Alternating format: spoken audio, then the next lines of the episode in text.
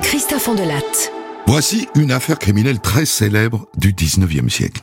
L'enquête sur le meurtre d'un bûcheron du Fieux, en Gironde, le père Gay, en 1847.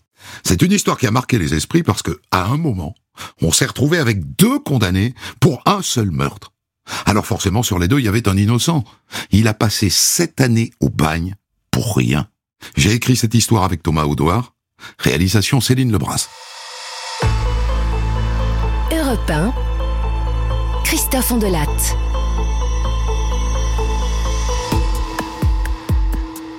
Cette histoire débute le soir du 15 novembre 1847 dans un petit village de la région de Libourne, en Gironde, le Fieux. Vers 10h30 du soir, le jeune Bernard Drouot est en train de fermer les volets de sa chambre. Et il voit une lueur dans la nuit au loin. Un incendie à l'entrée du village. Oh Papa Maman Réveillez-vous Ça brûle chez le Perguet Et après, en criant de sa fenêtre, il réveille tout le village. Au feu Au feu Réveillez-vous Réveillez-vous En quelques minutes, la solidarité villageoise s'organise. Les villageois prennent des seaux, des haches, des pelles, des pioches, et ils courent vers l'entrée du village. Tandis que le curé, l'abbé Delmas, fait sonner le tocsin, pour être sûr de réveiller tout le monde.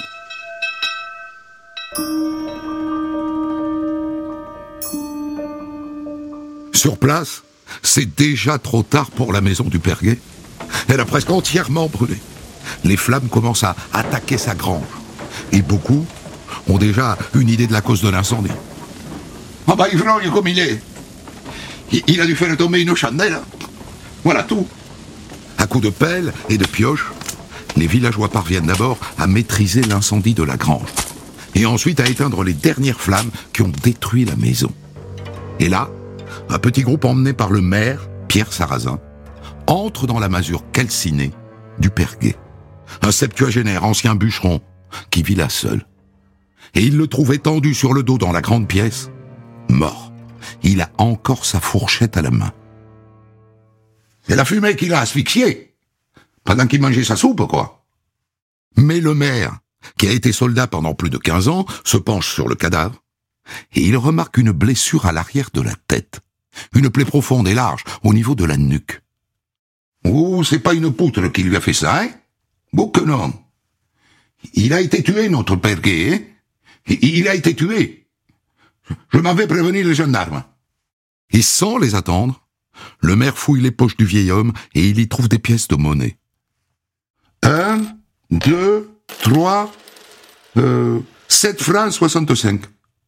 Bon, en tout cas, on l'aura pas tué pour le voler, hein La gendarmerie la plus proche du Fieux est à Coutras, à 9 kilomètres. Le maire rédige une note sur son carnet. Il avise un adolescent du village. Tu files porter ça aux gendarmes, hein? Et, tu traînes pas, hein? Bon. Ils seront pas là avant demain matin, les gendarmes, hein? Donc, euh, il en faut deux qui restent euh, près du corps, hein? Et les autres finissent par regagner leur lit.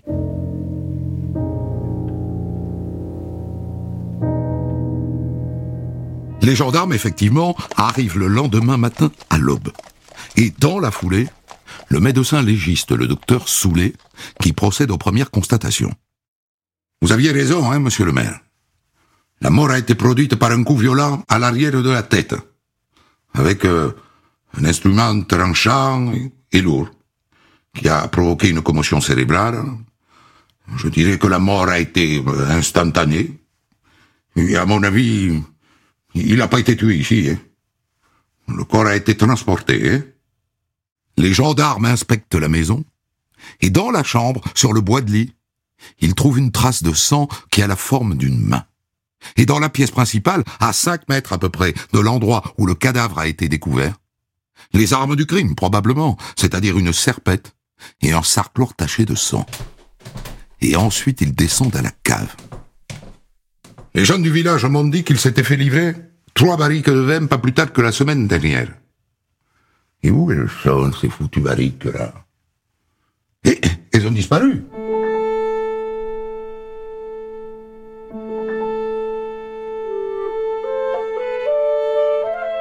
Serait donc ça, le mobile du crime? Des barriques de vinasse. Je dis vinasse parce que, certes, on est dans la région de Bordeaux, mais un vieux bûcheron n'a pas les moyens de se payer des grands crus. Enfin, devant la maison, dans la boue, les gendarmes identifient des traces, des traces de roues d'une carriole tirée par un cheval. Ils les suivent, elles vont vers le bois et se perdent sur la route communale.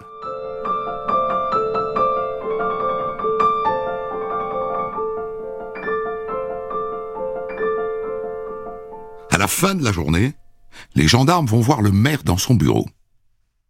Dites-nous, monsieur le maire, c'est donc un crime. Vous auriez une piste par hasard? Est-ce que vous avez interrogé l'instituteur? Jean-François Lénier Et non. Et pourquoi lui? Eh bien, parce que moi je vois que lui qui a un intérêt dans la mort du père et quel intérêt? Eh bien, vous devez savoir qu'il y a trois mois, l'instituteur, il a acheté la maison du Perruguet en viager. Alors voilà quoi. Ça, mort à tout pour la changer, non? Mais ça, monsieur le maire, c'est une supposition. C'est un dépensier, Lénier. Il a des dettes un peu partout. Il avait du mal à payer la rente viagère. Vous comprenez? Oui, je comprends, monsieur le maire, mais en même temps, à présent, c'est pas une maison qu'il récupère, c'est une ruine. Je, je, vois pas bien son intérêt. Allez l'interroger, je vous dis. Et demandez-lui où il était hier soir. Et, et pourquoi il n'est pas venu aider à éteindre les flammes? Parce qu'il n'est pas venu, hein. Il n'est pas venu. Bon. Bon, on va voir. Dites, avant que nous allions l'interroger, qu'est-ce que vous pouvez me dire Celui-là, ce, ce, Vous dire celui Il veut d'abord que c'est un homme à femme. Ça fait quatre ans qu'il est ici, il couche avec la femme à l'Espagne. La femme est du cabaretier, du, du pot des amis. Et tout le monde vous le dira.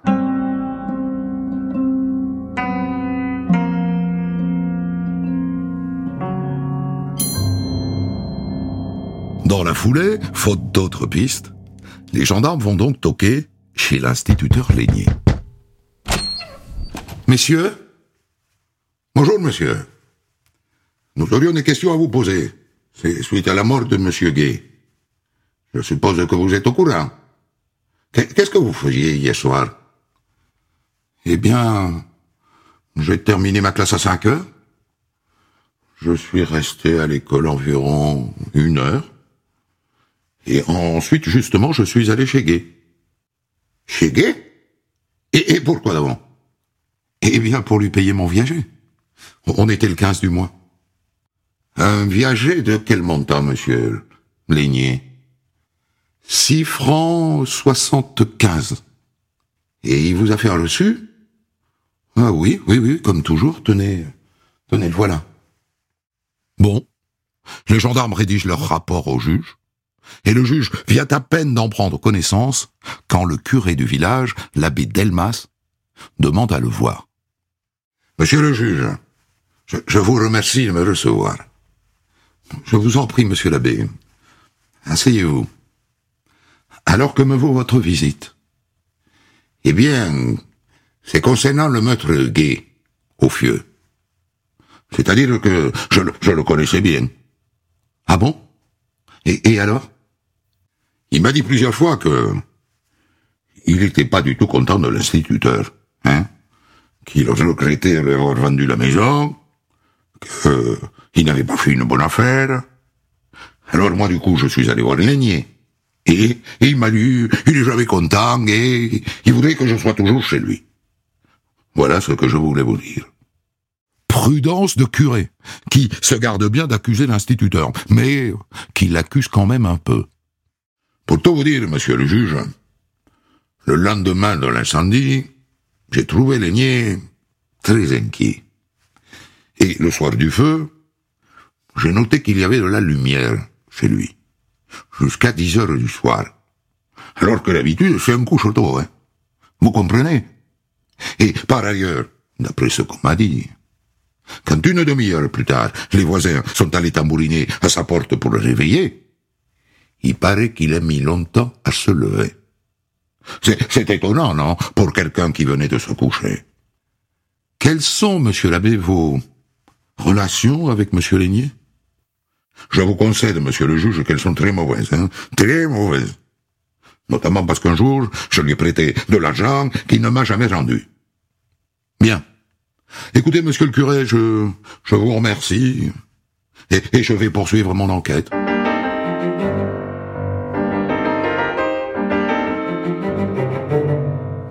De ce début d'enquête, le maire et le curé ont l'instituteur dans le nez. C'est assez banal finalement. Mais ça ne suffit pas à condamner un homme. Heureusement.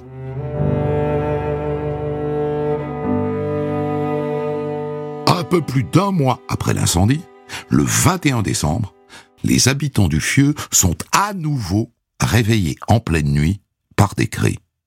À l'aide À l'aide À l'aide Ils regardent par la fenêtre, et là ils voient un homme qui arrive en courant, et ils le reconnaissent tout de suite, c'est Victor. C'est Victor Degnaud, c'est un gars du village. Il a son par-dessus tout déchiré. J'ai été attaqué. Sur le chemin de l'âge du chien de budget. Dans, le bois. Ils, m'ont crié la bourse sous la vie. Je, je me suis défendu hein, en donnant des coups de mon bâton. Et là, je les ai reconnus. C'était les laigniers. L'instituteur et son père. Ils étaient cachés derrière un arbre. Mais je les ai reconnus. Hein.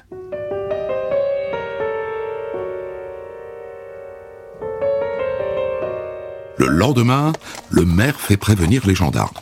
Et les mêmes, ceux qui enquêtent déjà sur la mort du Perquet, sont de retour au fieu. Et ils vont tout droit chez l'instituteur Lénier.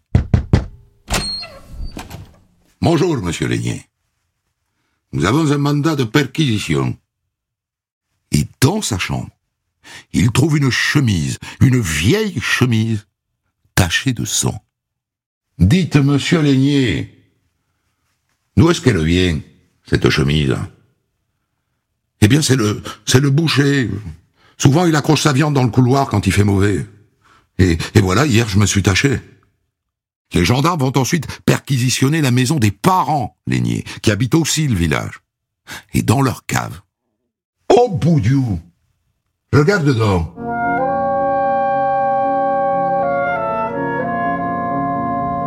Des barriques des barriques de vin pleines. Ça serait pas les barriques volées au vieux père Les laigniers, le fils et les parents sont immédiatement arrêtés et conduits au tribunal de Coutras pour être entendus par le juge. Devant le juge, les laigniers se défendent becs et ongles. Ils n'ont pas tué le perguet et pas non plus agressé Victor Degnaud. Nous sommes victimes d'une cabale, monsieur le juge. Une cabale des gens du village. Nous venons d'arriver, il y a quoi, quatre ans, ils ne nous ont jamais, jamais acceptés. Jamais. Bon. Le juge est sur le point de les relâcher. Mais voilà que le maire du Fieux, Pierre Sarrazin, demande à le voir. Monsieur le juge, je me suis permis de mener ma petite enquête au village. Eh bien, Marie l'Espagne, qui, vous le savez, est la maîtresse de Lénier, elle a reconnu devant moi que son amant avait acheté son silence. Quelques jours après la mort du Perguet, il lui a offert un coupon de molleton blanc. Un coupon pour qu'elle se taise Le juge Borda la convoque le lendemain. Alors, Madame l'Espagne, d'abord dites-moi, reconnaissez-vous avoir eu des relations, disons, extra-conjugales avec l'instituteur Lénier? Ben, c'est-à-dire oui. Oui, je le connais. Depuis combien de temps? Oh, environ un an. Mais ça n'est pas une romance, hein, croyez-moi. Hein. C'est un homme jaloux, très jaloux. Il m'a même conseillé de divorcer avec mon mari. Mais moi, je veux pas partir. Il m'a dit de faire croire qu'il me battait et qu'il voulait empoisonner notre fille. Mais, mais c'est faux. Pour m'en débarrasser, il m'a même conseillé de l'empoisonner. Avec de la mort au rat. Madame, je vous pose la question. Savez-vous des choses sur la mort du père Gay? Et l'aîné vous a-t-il demandé de vous taire en vous faisant un cadeau? Il est vrai qu'il m'a dit, je dirais environ une semaine avant la mort du père Gay, Gay ne sera pas en vie dans huit jours. Oui, il m'a dit ça. Et il m'a dit aussi, je lui ferai tourner les yeux d'une manière qu'il les a jamais tournés. Il m'a dit ça. Et après, il m'a dit, t'as vu, ce que je t'avais dit est arrivé. Et donc, oui, il m'a offert un coupon de, de molleton blanc en, me disant de pas, de pas dire son nom. Si j'étais entendu par les gendarmes. Vous pensez que Lénier a tué le père Gay? Ah Ce que je peux dire, c'est que le lendemain, il avait du sang sur les sabots. Sacrée révélation. Dès que la mère l'Espagne a le dos tourné, le juge demande qu'on lui amène l'instituteur. Et il lui lit les morceaux choisis de la déposition de sa maîtresse. Mais, pourquoi elle a raconté ça, monsieur le juge? Pourquoi? J'avoue que je comprends pas. Ça n'est donc pas la vérité. Vous n'y avez pas offert une pièce de molleton après le crime. Mais si, si, je lui en ai offert une, mais, c'était un cadeau. J'achetais pas son silence. Et là, il éclate en sanglots. Écoutez, monsieur Ligné, je vous inculpe pour le meurtre du père Gay et pour l'agression de Victor Daigneault. Et je vais d'ailleurs inculper aussi votre père. Vous demeurerez en prison jusqu'au procès.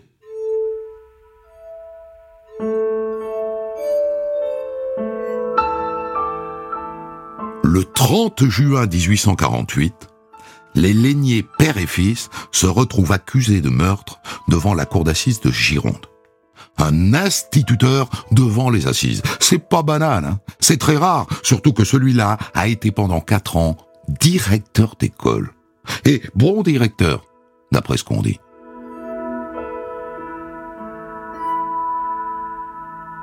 Il est bien sûr question, dès le début du procès, de sa relation adultère avec Marie d'Espagne. Ah mais je n'ai jamais, jamais été son amant. Jamais. Marie ne faisait que me raconter ses malheurs conjugaux, c'est tout. Et j'étais avec elle un, un ami, un ami honnête. L'accusation, monsieur, rapporte que vous avez conseillé à Marie d'Espagne d'empoisonner son mari. Enfin, l'accusation, monsieur le président, elle se base sur des témoignages de gens, qui me haïssent. Et pour le reste, il nie tout. Et le meurtre du père Gay et l'agression de Tégnot. Je demande à tous ceux qui m'accusent de se repentir. Mais tout le monde continue de témoigner contre lui, y compris le jeune Daigneault, qui maintient qu'il les a reconnus, lui et son père, y compris le maire, Pierre Sarrazin, qui vient en rajouter. Monsieur Lénier fait aussi office de secrétaire de mairie. C'est donc lui, naturellement, qui a rempli l'acte de décès de Gay. Eh bien, figurez-vous qu'il a écrit 11 heures du soir, comme heure de la mort. Je lui ai demandé pourquoi, puisqu'il est mort beaucoup plus tôt, vers 10 heures. Et là, il a pâli. Il a pâli. Après quoi, l'avocat de Lénier, maître Gergelès, prend la parole. Il a un argument massu. Je voudrais que vous m'expliquiez pour quelle raison mon client aurait mis le feu à une maison qu'il vient d'acquérir en viager. Quel serait son intérêt? Aucun, puisqu'il perd tout. Hein Il n'y a aucune preuve contre lui, si ce n'est des ragots de village. Il est innocent. Enfin, acquittez-le. Et arrive le verdict. Le père Lénier, Adrien, est acquitté. Mais le fils, l'instituteur, est reconnu coupable du meurtre et de l'incendie. En conséquence, Monsieur Jean-François Dieudonné Lénier, vous êtes condamné aux travaux forcés à perpétuité.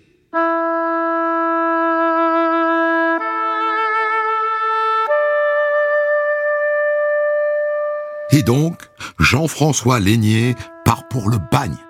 Pas le bagne de Cayenne en Guyane, le bagne de Brest en métropole. Qu'il rejoint à pied avec 500 autres détenus. Ils mettent un mois à parvenir à la pointe de la Bretagne. À l'arrivée, on l'enchaîne par les pieds à un autre forçat.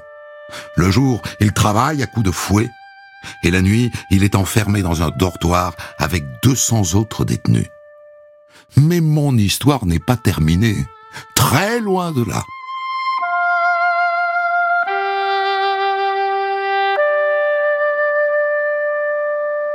Car le père Lénier, Adrien, accusé puis acquitté, a décidé de tout faire pour démontrer l'innocence de son fils. Lui et sa femme commencent par déménager. L'atmosphère au Fieux est devenue invivable. Il s'installe à Coutras, à 30 kilomètres. Et le père Lénier se met à écrire au procureur une lettre tous les trois mois.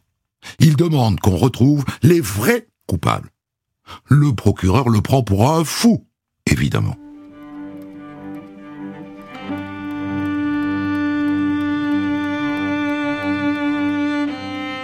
À côté de ça, le père Lénier reçoit régulièrement des lettres de son fils. Surtout, point de sollicitation de grâce. Ce mot me fait horreur. Je préfère toute ma vie être captif que seulement penser qu'on pourrait me gracier. Si l'on ne peut me rendre véritablement justice, eh bien, il faut subir le sort.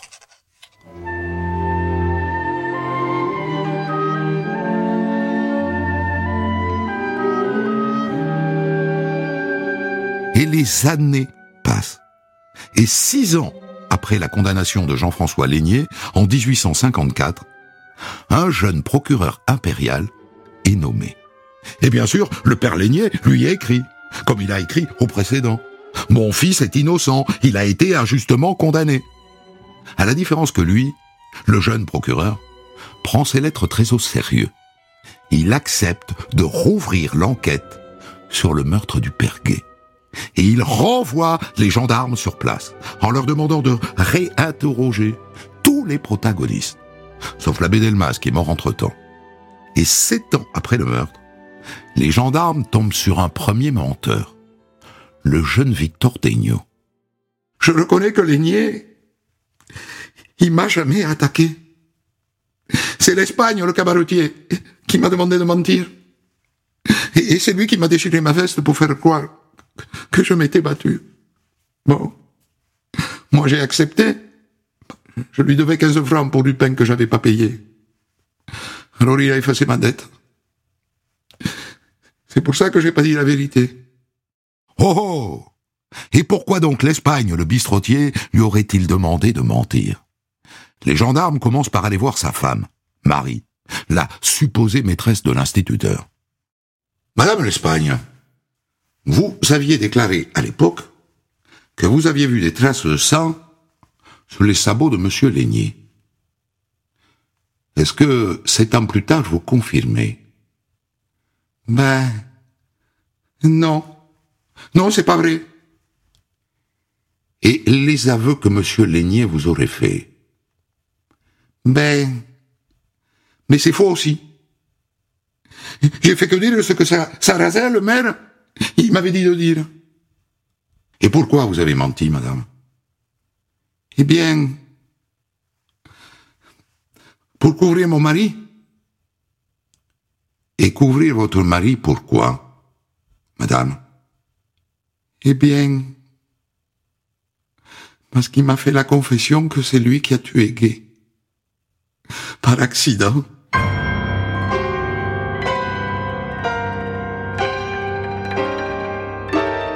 Retournement. Et Lénier qui est au bagne depuis six ans, pour rien. Les gendarmes vont donc voir tout de suite Pierre l'Espagne. Et lui aussi change de musique. C'est-à-dire que il me devait 45 francs. Et donc il était convenu qu'en échange, il me donnerait son vin. Et je suis donc chez lui le 15 novembre. Pour prendre le vin à ma charrette. Et, au moment de partir, il y a eu une discussion entre nous, un peu vive. Je l'ai poussé, il est tombé.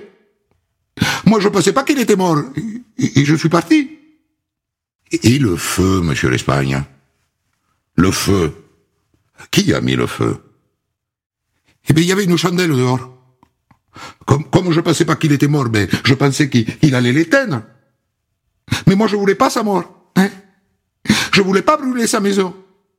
Et voilà comment, depuis six ans, presque sept, un innocent croupit au bagne. Et maintenant, comment le sortir de ce pétrin?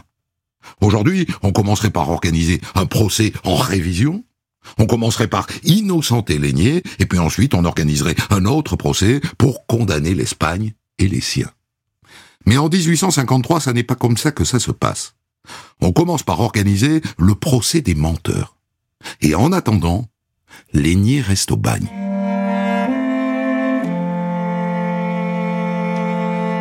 Le procès de Pierre l'Espagne et de tous ceux qui autour de lui ont menti, c'est-à-dire sa femme Marie et le jeune Victor Degnaud, s'ouvre le 12 mars 1855 à Bordeaux, avec un gros problème d'entrée. Les l'Espagne, mari et femme, font marche arrière sur leurs aveux. J'ai pas fait ces aveux librement, monsieur le président.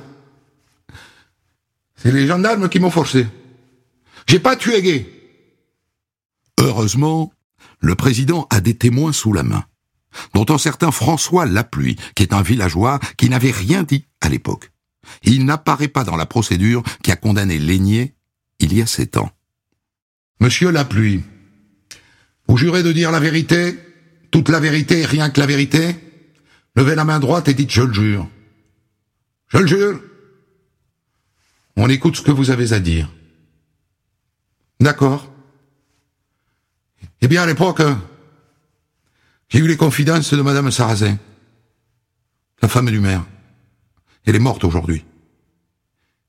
Et Madame Sarrazin m'a dit, Sarrazin, mon mari, il connaît le vrai coupable. Vous êtes sûr de ce que vous dites? Ah, Absolument sûr. Et après le procès, un jour, j'ai croisé le maire. Et il m'a dit, il vaut mieux que ce soit Lénier que l'Espagne. Parce que l'Espagne, c'est un gars de chez nous, et Lénier, c'est pas un gars de chez nous. Et puis quelque temps après, j'ai entendu l'Espagne lui-même, qui a dit devant moi, tant que Sarrazin est vivant, j'ai rien à craindre. Et, et là, sa femme a dit, tais-toi, t'es pas encore sauvé. Il se pourrait que tôt ou tard, on découvre la vérité. Voilà ce que je voulais témoigner.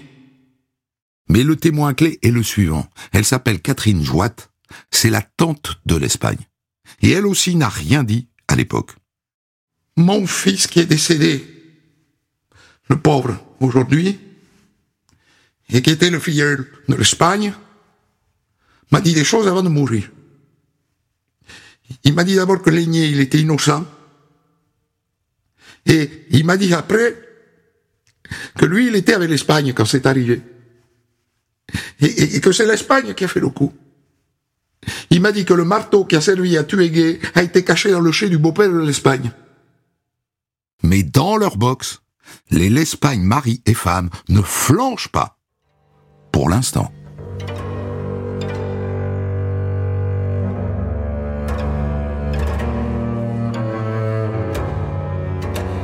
Le président décide alors de faire sortir le père l'Espagne et de ne garder que sa femme. Parce qu'il a senti qu'elle était plus fragile, évidemment. Et que sans doute sa conscience la travaillait un peu plus que celle de son mari. Il a eu raison. Parce que c'est elle qui flanche. C'est vrai que mon mari, il a eu le malheur de le faire. N'a pas voulu le faire. Il m'a dit qu'il avait juste poussé Gay et qu'il était tombé. Est-ce que vous vous sentez le courage, madame, de redire ça devant votre mari? Ah non. Ah non, je pourrais pas. Eh bien, moi, je vais le lui dire. Garde Faites entrer l'accusé d'Espagne.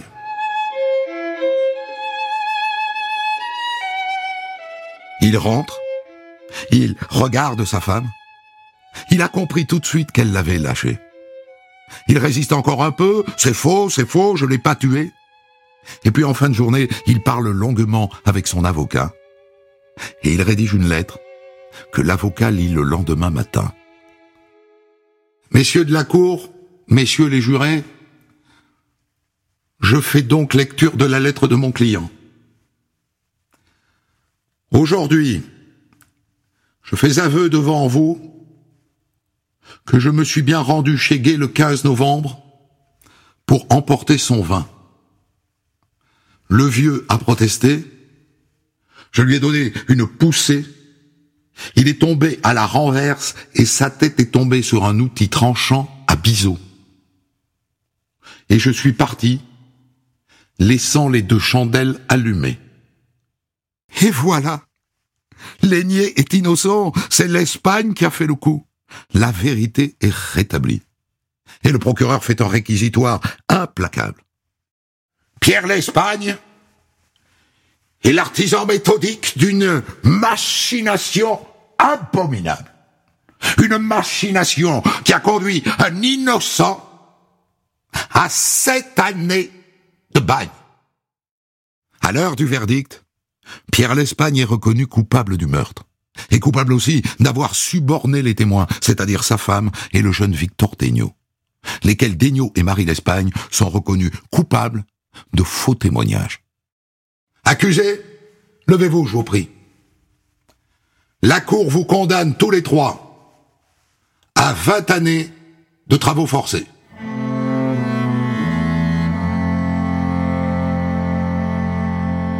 Et à partir de là, on se retrouve dans une situation assez problématique. C'est-à-dire qu'on a deux personnes qui ont été condamnées pour le même crime. L'aigné, l'instituteur, il y a sept ans, et l'Espagne, le cabaretier. Et donc en droit, c'est pas possible, ça. Et la Cour de cassation décide de casser les deux jugements. Celui qui a condamné l'aigné il y a sept ans et celui qui vient de condamner l'Espagne. Les deux se retrouvent donc à nouveau innocents. Et on organise trois mois plus tard un troisième et dernier procès. En mettant dans le même box des accusés et Pierre l'Espagne et Jean-François Lénier. Et à l'issue de ce procès, l'Espagne est condamnée aux travaux forcés à perpétuité. Et Lénier est officiellement innocenté. Justice est rendue. Enfin!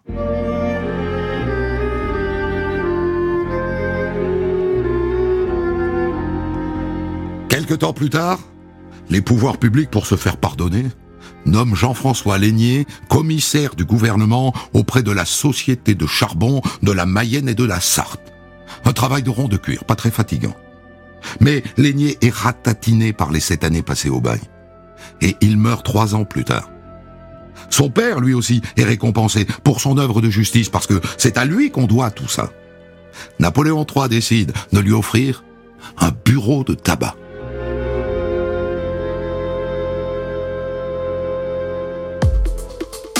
Des centaines d'histoires disponibles sur vos plateformes d'écoute et sur europe1.fr.